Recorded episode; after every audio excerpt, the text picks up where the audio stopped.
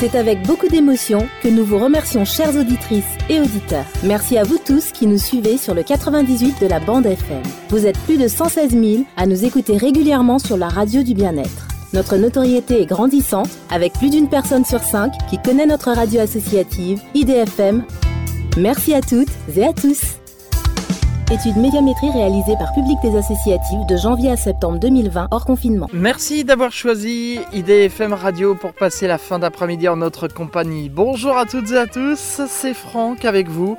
Comme tous les troisièmes mardis de chaque mois, on se retrouve de 17h15 à 18h pour l'émission Entre chiens loups, rubrique À toi les étoiles émission consacrée à l'astronomie et à l'astronautique. Émission qui a une marraine et qui est Daniel Brio, astronome à l'Observatoire de Paris, ainsi qu'un parrain, Jean-François Pellerin, journaliste scientifique. Et ils se joignent à moi pour vous souhaiter la bienvenue pour cette 196e émission d'Atoile les étoiles, mais aussi la seconde de cette formule de l'été, puisque sachez que chaque été, L'émission À toi les étoiles se délocalise et vous fait découvrir avec une balade à travers la France des lieux dédiés à l'astronomie et à l'astronautique. Ainsi, le mois dernier, j'étais au sud de Paris, en région Centre-Val de Loire, dans le département du Cher, en Sologne, en compagnie de Philippe Zarka, directeur adjoint de la station de radioastronomie de Nancy, qui nous a fait découvrir les lieux et il s'est passé quelque chose en fin d'émission. Je vous propose d'écouter un extrait. Bon ben maintenant on a, vu les trois instruments historiques du site de la station de Nancy, donc le réseau décamétrique, le radiohéliographe et le grand radiotélescope décimétrique. Et maintenant on va aller voir les instruments du 21e siècle on va dire, hein. Enfin bon, les anciens fonctionnent toujours au XXIe siècle, mais on va aller voir ceux qui ont été construits au XXIe siècle, Lofar et Nénuphar. Alors, petit problème, euh, Philippe Zarka, c'est qu'un petit coup d'œil sur ma montre, je vois qu'on arrive en fin d'émission, malheureusement. Donc euh, ça, va, ça va être problématique, je ne peux pas déborder sur le... Ah, bah, on a deux solutions, alors soit je, connais, je contacte mes collègues de l'Observatoire de Paris qui contrôlent le temps, et je leur demande de reculer d'une heure, mais, mais ça va pas être possible, alors on va attendre le mois prochain. Chose promise, chose due, je suis de nouveau à Nancy et toujours en compagnie de Philippe Zarka, directeur adjoint de la station de radioastronomie de Nancy. Philippe Zarka, bonjour. Merci de m'accueillir de nouveau sur ce site. Nous sommes donc là en extérieur. On rappelle qu'ici vous observez l'espace dans le domaine des ondes radio. Après avoir découvert les instruments historiques dans la précédente émission, nous allons maintenant découvrir les nouveaux instruments, Philippe Zarka. Voilà, ce sont les deux nouveaux instruments. Il y en a un devant nous, un derrière nous, enfin un tout autour de nous. Ce sont les deux nouveaux instruments, on va dire, euh, du 21e siècle, hein, de la station de Nancy, donc, euh, qui n'existait pas avant 2010. Donc en fait, l'histoire, c'est que, bon, on a exploité scientifiquement les instruments historiques de Nancy, comme ceux qui étaient dans d'autres pays, euh, les paraboles diverses, pour faire de la radioastronomie à basse fréquence ou au gigahertz pendant quelques décennies. Et puis, euh, on s'est aperçu vers la fin du XXe siècle que, bon, ça commençait, à, ça commençait, à être limité et il fallait vraiment, pour euh, aller chercher l'univers plus profond, aller chercher des objets euh, moins visibles, plus faibles et de manière générale ouvrir le champ de la radioastronomie de manière plus, plus vaste, il fallait construire de plus grands instruments, en particulier à basse fréquence, au-dessous de 300 MHz, qui était une gamme qui était assez peu explorée jusqu'alors. Et donc il y a eu des, études qui ont été faites, il y en a eu en France, il y en a eu aux États-Unis, il y en a eu aux Pays-Bas. Et le premier instrument qui a vu le jour tout au début des années 2000, ça a été l'OFAR, donc qui au départ était un instrument euh, néerlando-américain et qui était devenu un instrument purement néerlandais ensuite et qui ensuite est devenu maintenant un instrument européen en fait. Alors en fait l'OFAR c'est un, un radiotélescope qui va combiner les caractéristiques des instruments qu'on a vus le mois dernier. C'est-à-dire que d'abord, l'OFAR est un instrument qui est réparti à travers toute l'Europe. Il est formé de, groupes qu'on appelle des stations. Donc chaque station comporte des antennes et des récepteurs. Et puis une fibre optique qui va ensuite acheminer le signal vers un point central qui est dans le nord des Pays-Bas, à Groningen, comme disent les Néerlandais, avec la, prononciation. Et euh, donc ces stations, en fait, il y en a maintenant une cinquantaine à travers toute l'Europe. Et c'est l'ensemble de ces stations, donc réparties sur 2000 km hein, de distance, qui forment un seul et unique radiotélescope à basse fréquence. Alors les fréquences euh, auxquelles l'OFAR euh, s'intéresse, c'est entre 30 MHz et 250 euh, MHz à peu près. Donc des longueurs d'onde entre 1 mètre et 10 mètres, typiquement. Alors c'est un domaine, comme je vous l'ai dit, qui était assez peu exploré euh, par le passé, ou en tout cas avec très peu de sensibilité. Et donc le but de l'OFAR, c'est vraiment d'ouvrir ce domaine à l'astrophysique, tout sujet confondu. Et évidemment, il y a des difficultés techniques. Une première difficulté, c'est qu'on ne peut pas observer à la fois à 30 MHz et à 250 MHz avec les mêmes antennes. Soit on est sensible aux basses fréquences, soit aux hautes fréquences, mais ce n'est pas possible aux deux. Et puis en plus, en plein milieu de cette bande-là, entre 87 et 108 MHz, vous savez qu'il y a bah, ce que vous êtes en train d'écouter actuellement, la radio FM. Donc en fait, c'est une bande d'une vingtaine de mégahertz de large dans laquelle il est hors de question de faire de la radioastronomie, puisque elle est, euh, alors j'allais dire poliment pourrie par les émissions artificielles, disons elle est occupée par les émissions de radiodiffusion. Mais alors Philippe Zarka, comment avez-vous fait? En fait, la solution, ça a été de faire deux groupes d'antennes séparés, connectés au même récepteur, un groupe d'antennes basse fréquence qui observe de 30 à environ 80 MHz, donc sous la bande FM, et un groupe d'antennes haute fréquence qui observe de 110 à 250 MHz, donc au-dessus de la bande FM. Donc on les a devant nous. Les antennes basse fréquence sont des antennes extrêmement simples, quatre fils croisés en croix, euh, tenus par un mât. Au-dessus de tout ça, ça fait 1m60 de haut. Sur une grille, alors une grille euh, genre grille à béton avec des mailles de 15 cm, mais comme on disait le mois dernier au radiotélescope, des mailles de 15 cm quand on travaille à des longueurs d'onde de 1 à 10 mètres, c'est des miroirs. Hein. Donc ces grilles servent de miroirs, et donc les quatre brins et les miroirs font une antenne, et on a 96 antennes comme ça, qui sont connectées à 96 récepteurs, très exactement 96 paires de récepteurs, parce qu'on a deux polarisations par antenne, dans le, le container qui est derrière nous. Et puis pour les hautes fréquences, alors c'est encore plus moche hein, si c'était possible, on a des espèces de, de dalles couvertes de plastique noir. En fait, ce sont des dalles de polystyrène qui font 5 mètres sur 5, le plastique noir est juste là pour protéger des, intempéries. Et dans le polystyrène de ces dalles sont incluses dans chaque dalle de 5 mètres sur 5 16 antennes qui sont là aussi deux lames croisées en fait qui correspondent aux deux polarisations. Et donc les 16 antennes vont être d'abord groupées ensemble de manière électronique. Et puis il y a 96 dalles comme ça, dont les signaux vont être envoyés dans, euh, dans le container qui est derrière nous. J'ai cru que c'était euh, la scène du 14 juillet qui n'avait pas été démontée en fait. ça ressemble un peu à une scène. Elle, serait grande hein, quand même. Ce serait une scène de un demi-hectare. Donc ça ferait beaucoup quand même. Donc il y a 96 x 16, c'est-à-dire 1536 antennes qui sont incluses donc à haute fréquence dans ces dalles et qui vont être euh, numérisées derrière nous. Je vous avais parlé le mois dernier du réseau décamétrique qui était un réseau phasé où on faisait la somme des signaux pour faire des faisceaux dans le ciel du radiohéliographe qui était un interféromètre où on faisait les produits deux à deux des signaux pour ensuite faire des images, eh bien l'OFAR combine les deux technologies. Au niveau d'une station, donc par exemple celle de Nancy locale, on a en fait chaque jeu d'antennes, haute et basse fréquence, est un réseau phasé.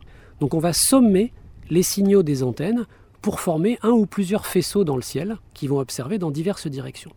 Et ensuite, les signaux qui proviennent de ces faisceaux, numérisés bien sûr, vont être envoyés par fibre optique au nord des Pays-Bas, où on a ce qu'on appelle le corrélateur central, un gros ordinateur en gros, qui va prendre les signaux qui arrivent de toutes les stations européennes, des 50 stations européennes, donc qui sont toutes des, réseaux phasés.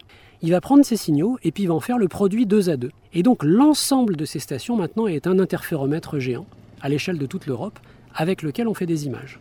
Philippe Zarka, je rappelle que vous êtes directeur adjoint de la station de radioastronomie de Nancy que nous visitons aujourd'hui. Si on entend un peu de bruit dans le micro, c'est le vent, hein, pas d'inquiétude. Philippe Zarka, combien de temps cela a mis entre les premières études et l'inauguration?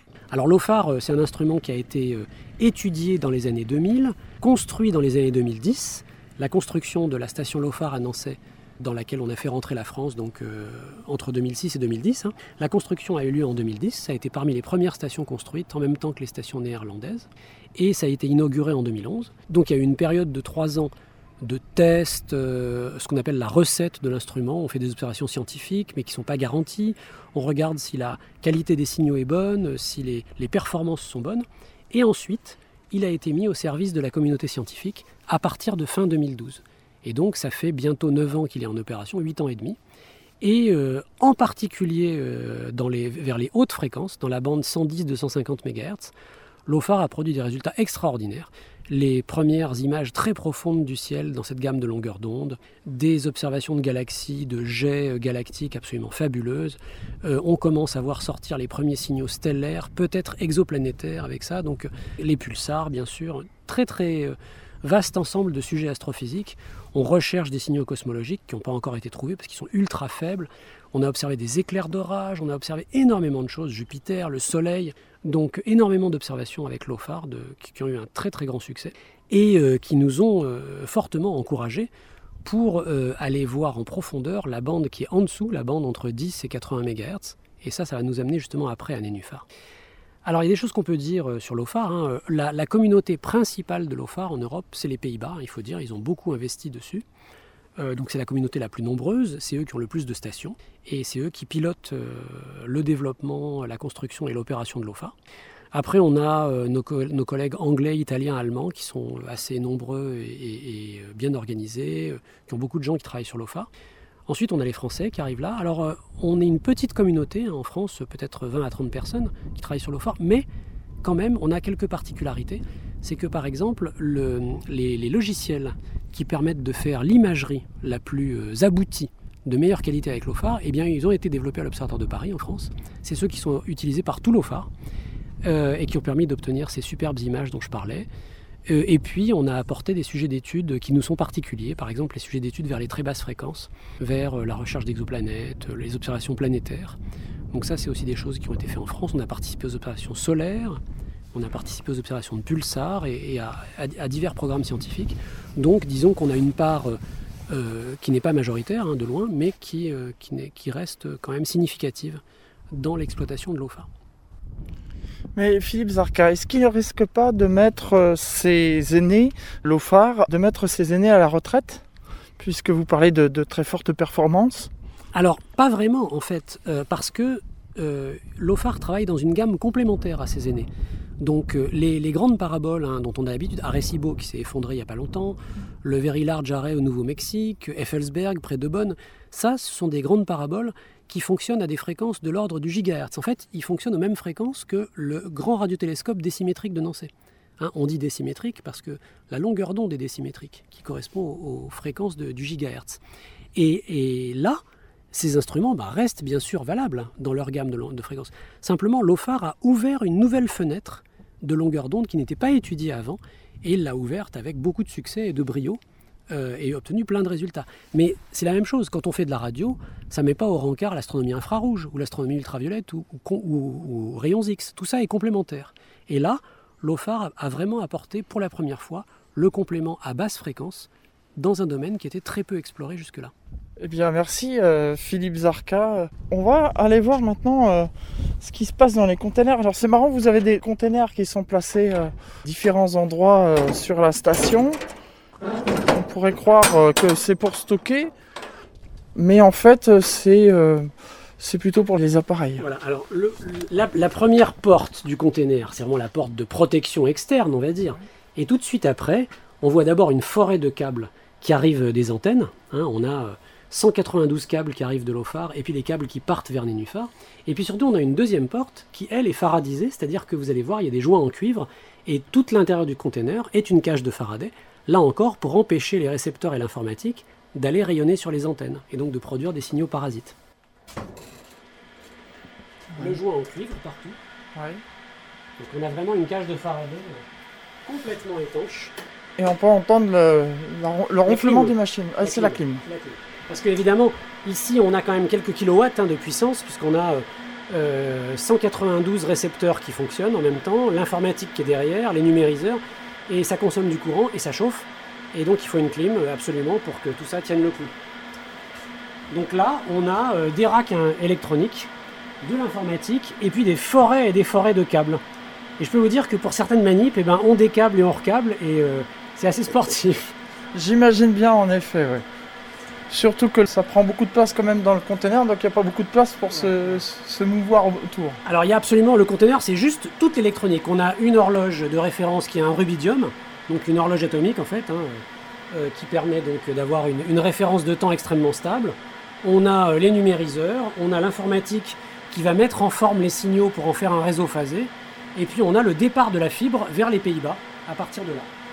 Euh, voilà le plan de la station qui est là avec ses 96 tuiles, ses 96 antennes. Évidemment, tout est répertorié, numéroté, chaque position d'antenne, chaque signal a son importance. Et ce qu'il faut savoir, c'est qu'en en fait, les différentes stations LOFAR dans les différents pays ont une rotation les unes par rapport aux autres pour en quelque sorte mélanger les signaux qui ne sont pas le signal du faisceau principal, et donc essayer de réduire l'influence de tout ce qui n'est pas la direction dans laquelle on vise. Une coordination en fait avec les différentes stations. En fait, euh, l'OFAR est piloté depuis un centre de contrôle qui est aux Pays-Bas. Euh, comme on a vu ici au radiotélescope, euh, on a le, labo focal qui est à côté. Là, le labo de l'OFAR est aux Pays-Bas. Et à partir de là, par informatique et par fibre optique, on va piloter toutes les stations lors d'une observation. Voilà, je pense qu'on a fait le tour concernant l'OFAR. On va marquer une pause musicale et puis on se retrouve euh, après pour la suite de cette émission à toi les étoiles, toujours ici sur le site de la station Radio Astronomie de Nancy. À tout de suite. IDFM Radio Anguin, la radio du bien-être. suite de cette émission à toi les étoiles, toujours euh, ici sur le site de la station radioastronomie de Nancy, en compagnie de Philippe Zarka, c'est la formule de l'été, vous le savez. Alors, nous poursuivons cette émission. Pendant cette pause musicale, vous avez ouvert un, autre conteneur. Alors, on est dans quel conteneur ici, euh, Philippe Zarka Alors là, on va faire le contraire de l'OFAR. On va aller cette fois-ci des récepteurs aux antennes. On va parcourir le chemin à rebours du signal.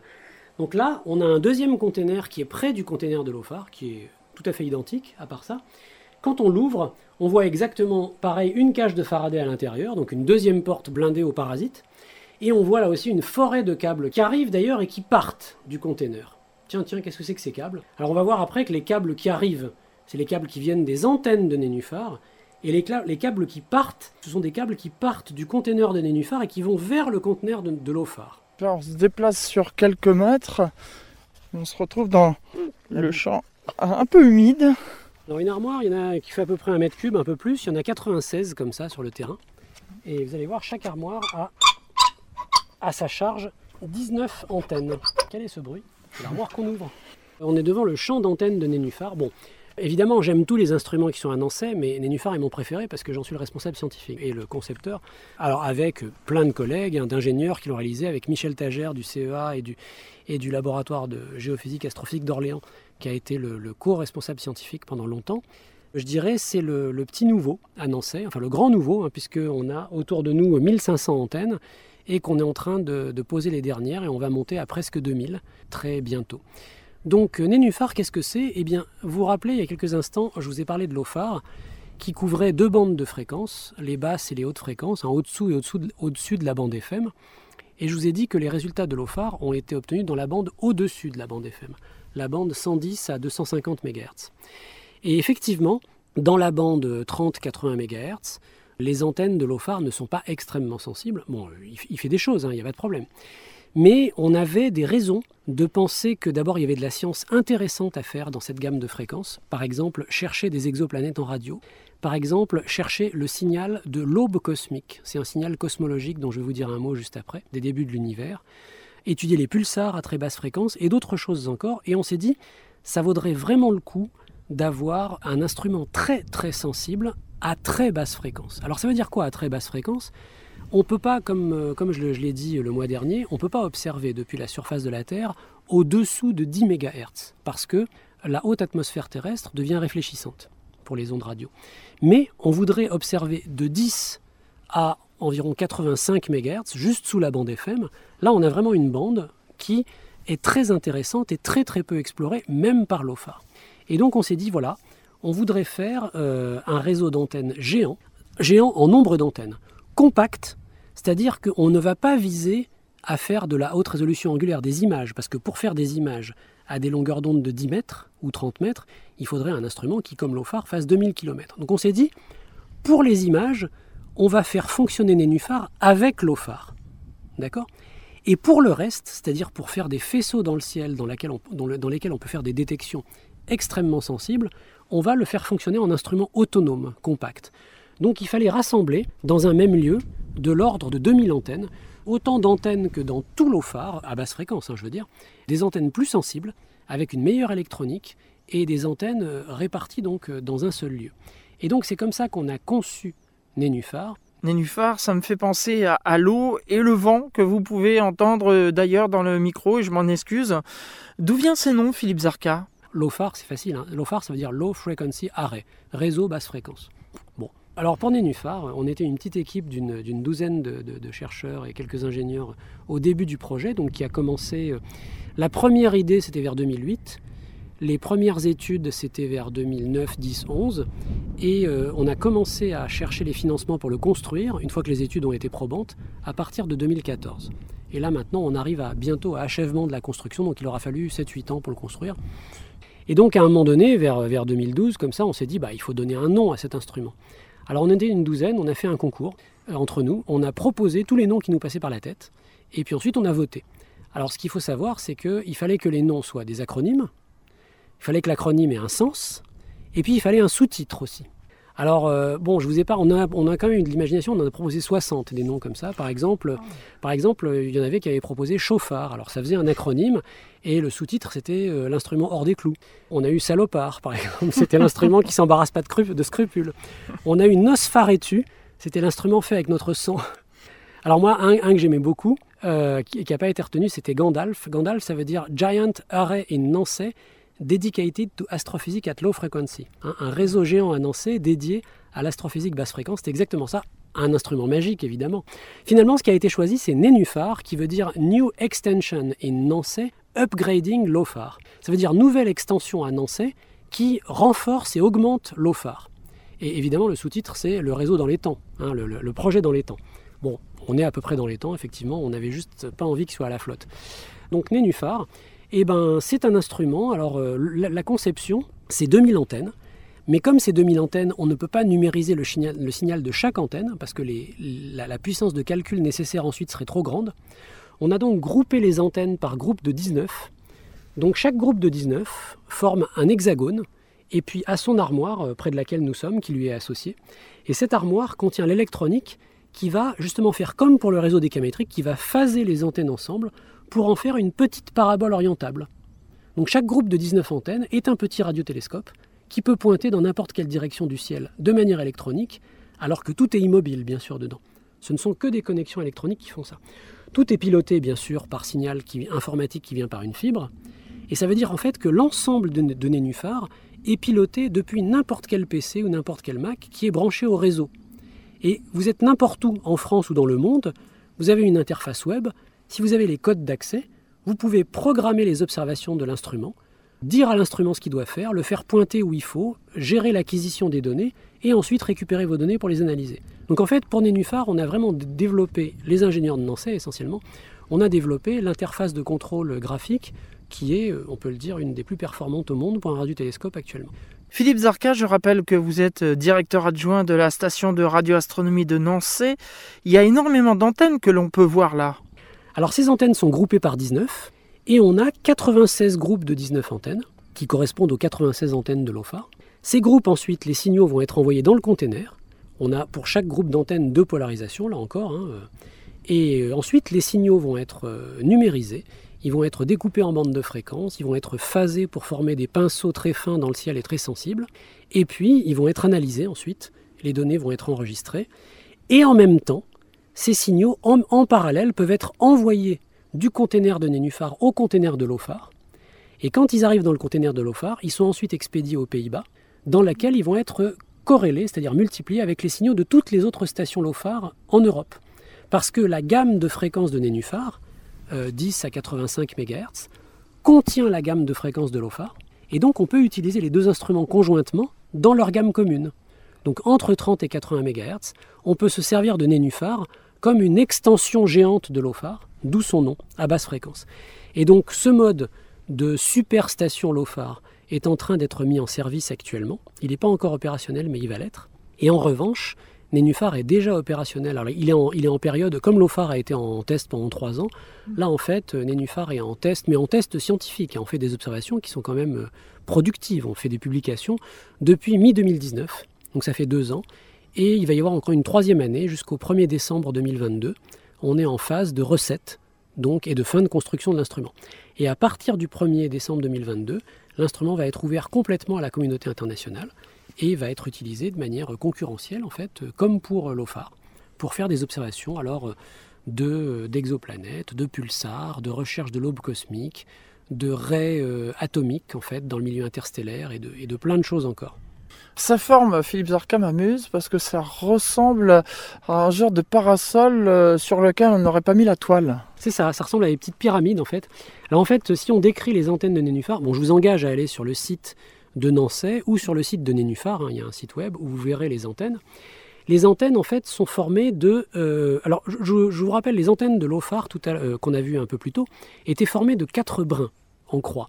Là ici, à la place des brins, on a quatre pétales triangulaires qui font à peu près un mètre de long, chacun un mètre vingt, euh, qui sont là aussi en croix, les quatre pétales. Et ces pétales sont faits de tubes d'aluminium soudés, donc c'est des pétales beaucoup plus massifs que les, simples brins de l'OFAR.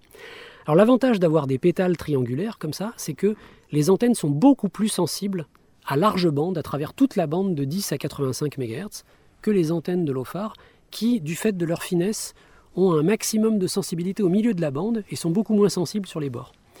On a une électronique à la tête de chaque antenne qui est extrêmement performante, qui a été conçue à Nantes dans un laboratoire euh, qui s'appelle Subatec à Nantes et euh, qui ont été réalisés ensuite avec Nancy. On a développé récemment un mode d'imagerie, en fait, pour Nénuphar, d'imagerie autonome.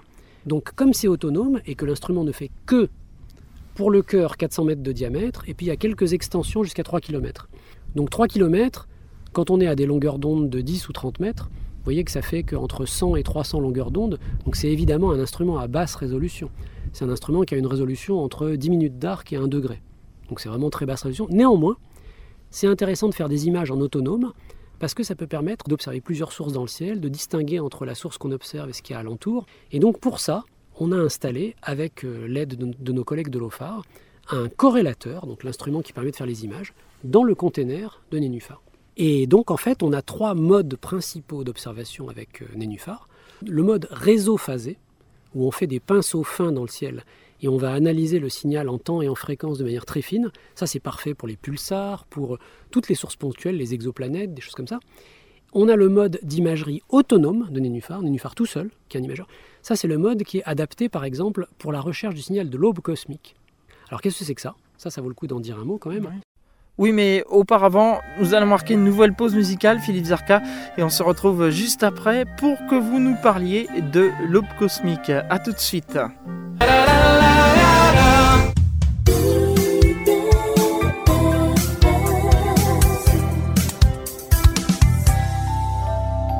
Retour ici en Sologne en compagnie de Philippe Zarka, directeur adjoint de la station de radioastronomie de Nancy. Nous sommes toujours là à l'extérieur, face aux antennes de Nénuphar, avec le vent qui souffle parfois dans le micro et je m'en excuse. Philippe Zarka, vous nous parliez juste avant cette pause musicale de l'aube cosmique. De quoi s'agit-il? On sait que l'univers actuel est essentiellement compatible avec la théorie du Big Bang, dans laquelle on a une formation d'un univers très compact et très chaud, à partir d'un instant initial euh, un peu mystérieux, qui ensuite se dilate. L'espace se dilate en même temps que l'univers et refroidit. Pendant les 400 000 premières années, euh, c'est vraiment une soupe très très chaude où on a des atomes d'hydrogène qui n'arrêtent pas d'être cassés, reconstruits, cassés, reconstruits en émettant et en absorbant des photons. Et puis l'univers se dilate et puis refroidit. Et à un moment donné, vers 380 euh, 000 ans, 400 000 ans, il devient juste assez froid pour que les, photons qui viennent d'être émis par les dernières recombinaisons d'hydrogène, comme ils se sont dilatés, les longueurs d'onde sont dilatées, donc les photons ont un peu perdu de leur énergie, ils sont plus assez intenses, assez énergétiques pour recasser l'hydrogène. Et donc à ce moment-là, brutalement, l'univers devient transparent. Donc la matière et le rayonnement sont découplés, et c'est à ce moment-là qu'est émis le fameux rayonnement à 3 degrés euh, du Big Bang. Euh, c'est le rayonnement qui est émis à la dernière recombinaison en fait de l'hydrogène. Ce rayonnement, il est émis au début à la fréquence de 1400 MHz. Et puis depuis, ben, avec l'expansion de l'univers, il se dilate, il se dilate, il va vers les plus basses fréquences. Bon. Et puis euh, là, on a ce qu'on appelle les âges sombres de l'univers, entre 400 000 ans et à peu près ce que la théorie date à environ 100 millions d'années. C'est-à-dire qu'il y a un découplage entre la matière et le rayonnement, et la matière n'a pas encore formé de structure lumineuse. Elle n'a pas encore formé d'étoiles et de galaxies. Donc ce sont vraiment les âges sombres. L'univers est sombre sale endroit pour passer ses vacances. Et au bout de 100, 150, 200 millions d'années, on va avoir ce qu'on appelle le début de la formation des étoiles et des galaxies, l'aube cosmique. et qui va être suivi de la période qu'on appelle la rayonisation de l'univers. Donc en fait, le gaz va se condenser, va former les étoiles, les galaxies. Ces galaxies, ces étoiles vont rayonner et vont recasser l'hydrogène pour le ioniser et faire en sorte que maintenant le rayonnement puisse se propager librement dans l'univers à travers les, ions, euh, les, atomes, les, protons et les électrons. Mais dans ces âges sombres, les théoriciens nous prédisent en fait l'histoire de l'interaction de la matière et du rayonnement. Et ils prédisent notamment qu'il doit y avoir des moments où le rayonnement est moins intense, plus intense. Donc ils nous prédisent le spectre de ce rayonnement. Et l'âge qui correspond à 100 ou 200 millions d'années, à partir du rayonnement de l'hydrogène actuel, eh bien, va ramener cette gamme-là dans la gamme environ 50-80 MHz, la gamme de Nénuphar. Donc dans le spectre de tout le ciel réalisé avec Nénuphar, il y a caché dedans, à un niveau très faible, des fluctuations spectrales, donc une forme spectrale, donc qui dépend de la fréquence, qui est la signature de cette histoire de l'univers, de l'aube cosmique et du début de la réunisation. Et donc on a une équipe franco-néerlandaise qui euh, étudie les signaux de Nénuphar spécialement pour chercher cette signature de l'aube cosmique. C'est vraiment euh, pire qu'une aiguille dans une botte de foin, hein. c'est un signal très faible sous le bruit, mais ils font des grands progrès en imagerie autonome. il faut retirer toutes les sources d'avant-plan, il faut aller chercher le signal qui est derrière, dans le noir entre les sources, et peut-être que dans ces fluctuations, on va voir sortir le signal de l'aube cosmique. Mais pour l'instant, Philippe Zarka, il n'y a pas eu de résultat. Alors il y a un résultat d'étape qui est très important, c'est qu'il y a trois ans, il y a une petite équipe australienne qui a publié avec à grand fracas dans la revue Nature euh, une possible détection de ce signal de l'aube cosmique, mais à partir d'une seule antenne. Alors quand on a une seule antenne, elle observe tout le ciel à la fois. Et donc quand on observe tout le ciel, il faut faire des hypothèses extrêmement fortes pour retirer toutes les sources d'avant-plan. Et donc ils ont fait des hypothèses qui sont très contestées, on va dire. En faisant ces hypothèses, ils ont retranché les sources et ils ont retrouvé un spectre avec un creux qui correspondait plus ou moins à ce qui était prédit par la théorie. Donc ça a excité tout le monde, mais il y a plein de gens qui n'y croient pas. Et avec Nénuphar, on a en mode d'imagerie autonome la possibilité d'avoir une mesure complètement indépendante de ce signal, et donc soit de le confirmer, soit de l'infirmer.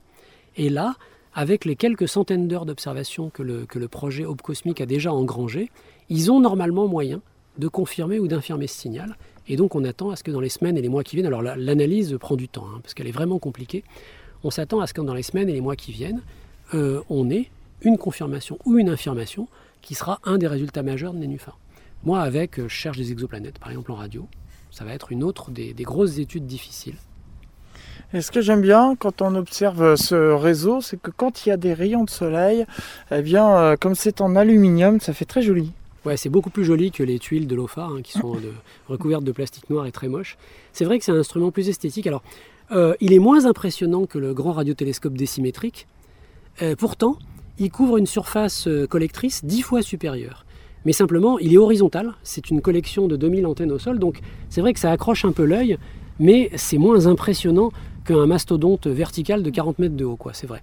Mais bon, moi j'aime bien, j'aime bien cet instrument parce que bah, je sais aussi les choses qu'on est en train de commencer à faire avec, et puis celles qui va, j'espère, permettre de faire derrière. Et là, on a quand même euh, du lourd euh, qui devrait sortir. Philippe Zarka, donc euh, vous l'avez dit tout à l'heure en présentant Nénuphar, c'est une collaboration. Il y a des gens qui ont travaillé avec vous? Oui, bien sûr. La particularité de Nénuphar par rapport à l'OFAR, par exemple, c'est que bon, l'OFAR a été conçu aux Pays-Bas et puis réalisé industriellement. Donc, quand on a installé la station LOFAR à Nancy, une fois qu'on a convaincu le CNRS qu'il fallait qu'on participe, on a eu un financement, ça, coûtait à peu près un million d'euros. Et puis on a eu, euh, bah, les instruments étaient installés par des équipes néerlandaises avec l'aide des équipes de Nancy. Et puis après, c'est géré par les chercheurs de toute l'Europe. Bon. Nénuphar, la particularité, c'est que c'est un, instrument de conception-réalisation française, un national exclusivement. Donc on a fait toutes les études pendant trois ans où on a décidé quel type d'antenne on allait prendre, quels, quels amplificateurs. Donc je vous ai dit les antennes un modèle américain, les amplificateurs réalisés à Nantes, la topologie euh, de tout l'instrument en fait ici, c'est une toute petite équipe de quelques chercheurs et quelques étudiants qui a défini entièrement l'instrument avec l'aide des ingénieurs de Nancy. Et ensuite la réalisation a été faite intégralement par les ingénieurs et les techniciens de Nancy avec des euh, parties sous-traitées à essentiellement des PME euh, françaises. Donc il y a une PME en région parisienne, une PME en Bretagne qui a fait les systèmes de phasage, et puis des PME qui ont fourni, on va dire, les matériaux de base, il y a extrêmement peu de choses qui a été importées en fait dans Nénuphar. quelques petits supports en fibre de verre euh, qui viennent de Chine, mais c'est très particulier et c'est des parties mineures de l'instrument. Et puis alors, euh, au fur et à mesure que Nénuphar se construisait, la communauté qui travaille avec ben, s'est mise à grandir doucement et on espère qu'elle va grandir plus. Elle est formée de d'une grosse euh, soixante-dizaine de personnes dans des laboratoires français, en région parisienne, à Nice, à Orléans et dans d'autres labos un peu partout en France. Et euh, environ le même nombre de gens, donc quelques dizaines en Europe actuellement, qui viennent de, nos collègues, de chez nos collègues de l'OFAR et qui participent aux premières observations euh, de cet instrument avant son ouverture euh, à la communauté internationale à partir du 1er décembre 2022. Et ce qui est très important, c'est que l'OFAR et Nénuphar avec d'autres instruments dans le monde, hein, parce que c'est un âge d'or de la radioastronomie actuellement, avec le LWA, le MWA, CHIME, ASCAP, MERCAT, et j'en passe des meilleurs. Euh, tous ces instruments, ces radiotélescopes, sont en fait des précurseurs du euh, futur monstre de la radioastronomie, SCA, le Square Kilometer Array, 1 km d'antenne, pour partie euh, en Australie euh, pour les basses fréquences et en Afrique du Sud pour les hautes fréquences, géré par un même institut international dont le, quartier général sera euh, au Royaume-Uni. Et euh, depuis le début de cette année 2021, la France est maintenant un partenaire de SKA officiel. donc le ministère a, effectivement validé ça, après que les scientifiques aient fait un long lobbying scientifique, hein, je veux dire, pour ça. Et ça, ça va permettre aux chercheurs français de participer et d'avoir accès aux données de SCA, qui va commencer à, observer à la fin de cette décennie, de notre décennie actuelle, et qui va vraiment être l'instrument de radioastronomie du 21e siècle euh, à proprement parler, qui va aller de 50 MHz à 15 GHz et être localisé dans l'hémisphère sud. Et donc Nénuphar restera complémentaire à la fois en termes d'hémisphère et de bandes de fréquences observées. Ainsi se termine euh, cette émission euh, À toi les étoiles. Merci beaucoup euh, Philippe Zarka pour votre participation à cette émission. Pour conclure, le mot de la fin? Bah, le mot de la fin, c'est que ben, Nénuphar commence, on espère qu'il va avoir de beaux résultats. continuer à soutenir l'astronomie, c'est vraiment un truc, on a besoin du soutien du public, des pouvoirs publics. Merci en tout cas Philippe Zarka de m'avoir accueilli sur ce site. Je rappelle que vous êtes directeur adjoint de la station de radioastronomie de Nancy. Dans quelques instants, vous allez retrouver la suite des programmes d'IDFM Radio, notamment l'agenda des villes avec euh, Christophe, puis 100% musique. Quant à nous, on se retrouve le mardi 21 septembre pour la troisième et dernière émission À toi les étoiles de la formule de l'été, avant de réintégrer ensuite les studios. Et avant de terminer, une information importante. Attention, À toi les étoiles change d'horaire. Elle aura toujours lieu les troisièmes mardis de chaque mois, mais ce sera désormais de 18h à 19h. Donc notez bien sur vos tablettes, 18h, 19h, désormais l'émission durera une heure et non plus 45 minutes comme c'était le cas depuis plusieurs années. Merci d'avoir euh, suivi cette émission. Merci pour votre fidélité et rendez-vous le mois prochain. Merci Philippe Zarka. Au revoir.